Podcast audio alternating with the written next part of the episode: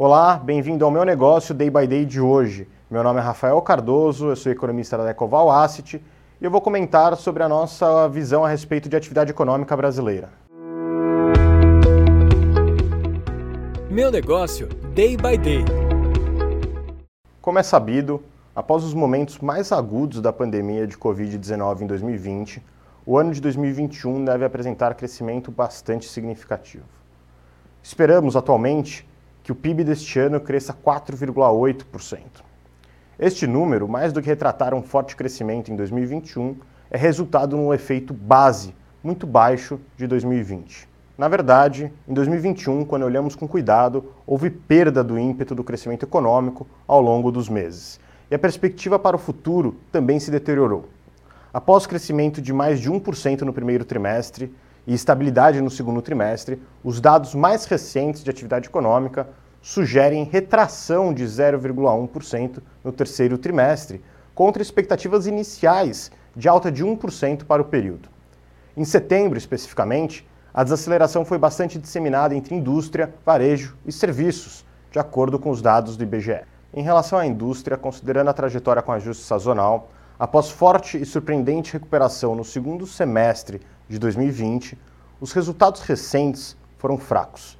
Apesar da evolução em geral benigna da produção de bens de capital, a indústria, de forma mais generalizada, tem apresentado comportamento predominantemente negativo. Em setembro, a produção industrial caiu 0,4% e, com esse resultado, ficou 4% abaixo do patamar verificado no mesmo mês do ano anterior.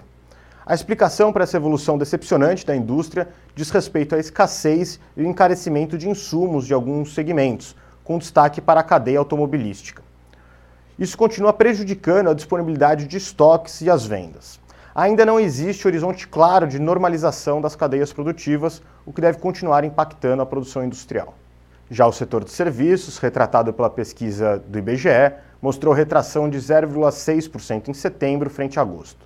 Dentre os principais componentes da pesquisa, somente serviços prestados às famílias tiveram uma leitura positiva, ainda impulsionados pela reabertura e pelas menores restrições de mobilidade.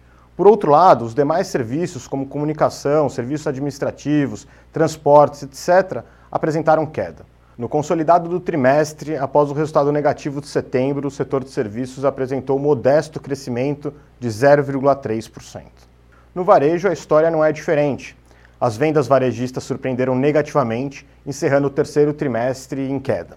Em setembro, as vendas do varejo restrito recuaram 1,3% frente a agosto, ao passo que o varejo ampliado, a queda foi de 1,1%.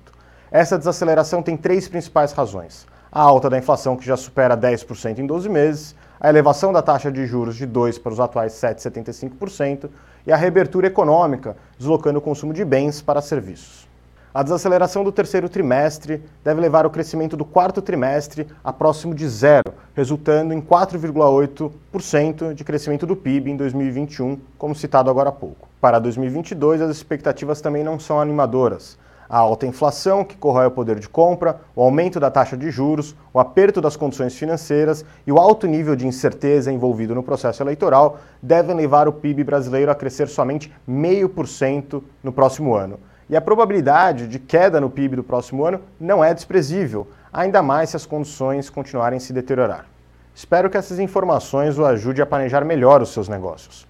Caso tenha interesse em mais conteúdos como este, nos siga nas redes sociais e visite nosso blog. Meu negócio, day by day.